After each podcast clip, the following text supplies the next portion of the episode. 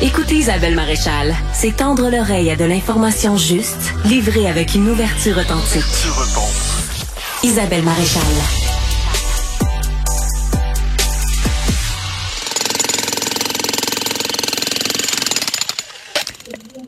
Oui, la construction ralentit. Euh, c'est effectivement le cas dans le marché du logement neuf et de la rénovation résidentielle. Vous avez peut-être vu euh, les chiffres qui sont sortis euh, cette semaine. On sait que les emplois dans la construction, ce sont des emplois extrêmement payants. Ça fait travailler beaucoup de monde.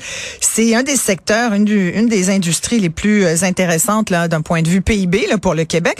Il y a 287 000 travailleurs de la construction qui se sont partagés l'an dernier près de 9 milliards de dollars en salaire seulement. Alors imaginez avec tout ce que ça veut dire, bien sûr, en retombée. C'est un secteur extrêmement important de notre économie. On va en discuter avec notre chroniqueur Philippe Richard Bertrand, qui est expert en commercialisation et en technologie.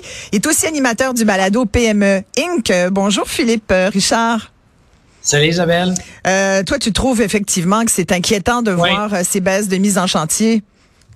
Oui, c'est très inquiétant parce qu'en en fait, souvent, quand on essaie de, de, de, de se faire une tête sur l'économie, il faut regarder plusieurs facteurs. Il faut regarder les taux d'intérêt. On a su, on sait qu'il y a eu une augmentation des taux d'intérêt depuis les derniers mois. Il faut surveiller l'inflation. L'inflation est à 6,9% hmm. Et après ça, on regarde ce qui se passe sur le marché du travail pour se donner une tête. On sait déjà que les compagnies technologiques se mettent à mettre des, des employés à la porte de façon magistrale, excusez l'expression, mais Twitter, Facebook, Amazon. Twitter, c'est un peu spécial, par exemple, mais bon. Non, non, je suis d'accord. Non, non, mais, mais, mais ils, ont, ils, ont, quand même réduit de 50% leurs employés. Mais là, qu'Amazon, euh, Warner Brothers, Netflix, tous ces grands joueurs-là euh, se mettent à faire des mises à pied partout à travers la planète, dont au Canada, dont au Québec. Mais là, quand on, hier, il y avait un article de Michel Girard, du Journal de Montréal, qui disait hey, si le secteur névralgique de la construction au Québec ralentit en plus, là, ça, on va avoir des problèmes. Et là, c'est ce qui arrive en ce moment. Le, le, secteur de la construction est au ralenti. Tu as nommé le nombre d'employés qu'il y a à travers la province, mais il y a le double du nombre d'employés si on compte les emplois indirects. C'est ça. Les, les, les quincailleries, euh, les, les fournisseurs, etc. Donc, c'est quand même 500 000 personnes au Québec qui, euh, qui travaillent dans l'industrie de la construction. Si ces gens-là ont un ralentissement, c'est sûr qu'on va taper une récession qui sera pas agréable. Et, et Philippe Richard, dans l'article de Michel Girard que, que, que j'ai lu avec beaucoup d'intérêt sur la construction puis la baisse justement, on prévoit, il y a des chiffres prévisionnels pour 2023 l'année prochaine.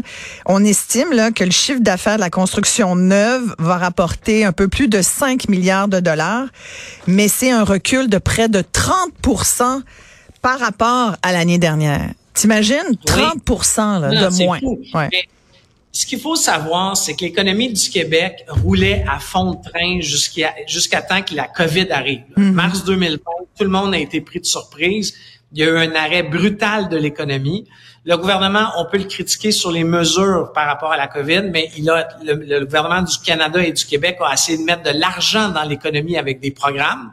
Ça l'a soutenu de façon artificielle, l'économie. Ouais. Il y a un paquet de monde qui se sont rénovés, acheté des piscines, euh, des Winnebago, etc.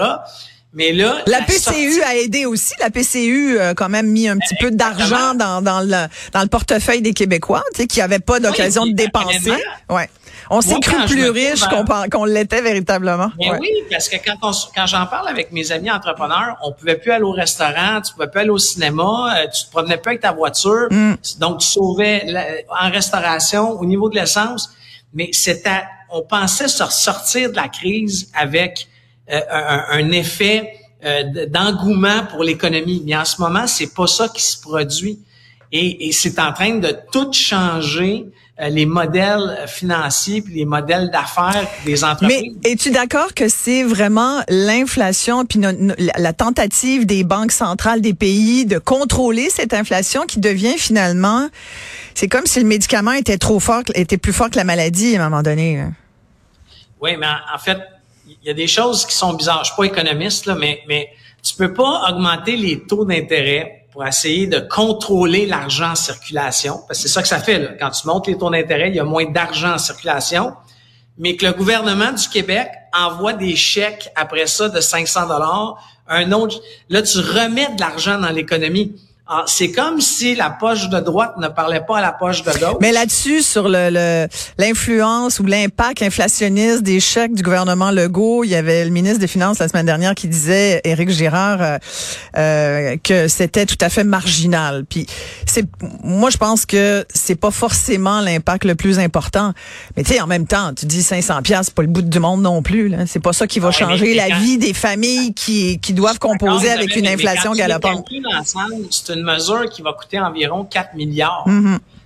Tu sais, d'un côté, tu essaies d'enlever de l'argent dans l'économie en contrôlant la surchauffe immobilière, parce que c'est une surchauffe immobilière qui a créé ça. Mais de l'autre côté, le pouvoir euh, législatif, lui, ce qu'il fait, c'est qu'il met de l'argent dans l'économie. Encore une fois, ça va être de voir ce que ça va donner comme comme sortie de crise. Mais pour les entreprises, pour ma petite PME à moi, on le sent, le ralentissement économique depuis le mois de juillet. Donc, si c'est pour se perpétuer, parce que là, il y a personne, il y a aucun gouvernement qui dit qu'on est en ce moment en récession. Ils ont trop peur du mot. Mais si quand tu vas parler, au, moins, moi j'appelle ça sur le plancher des pâquerettes, là, va parler aux entrepreneurs, eux, ils sentent que depuis juillet, on dépense de moins de moins d'argent. Et lui, le gouvernement, ce qu'il nous dit, c'est... Et les salaires doivent augmenter parce qu'on est en pénurie de main-d'œuvre aussi, cet enjeu-là. En plus, mais, mais là, le gouvernement nous dit on devrait frapper la récession à quelque part au mois de mars. Mais rendu au mois de mars, moi, je suis en récession dans ma business depuis hmm. le mois de juillet. Exact. C'est plus, c'est plus la même chose. Alors, ça va être vraiment euh, spécial de voir comment le gouvernement va nous sortir de là, parce que c'est le rôle du gouvernement de stimuler l'économie et il va devoir stimuler l'économie en passant par les projets de construction. Il n'y aura pas le choix. C'est trop névralgique pour le Québec. Merci beaucoup, euh, Philippe Richard Bertrand. Merci.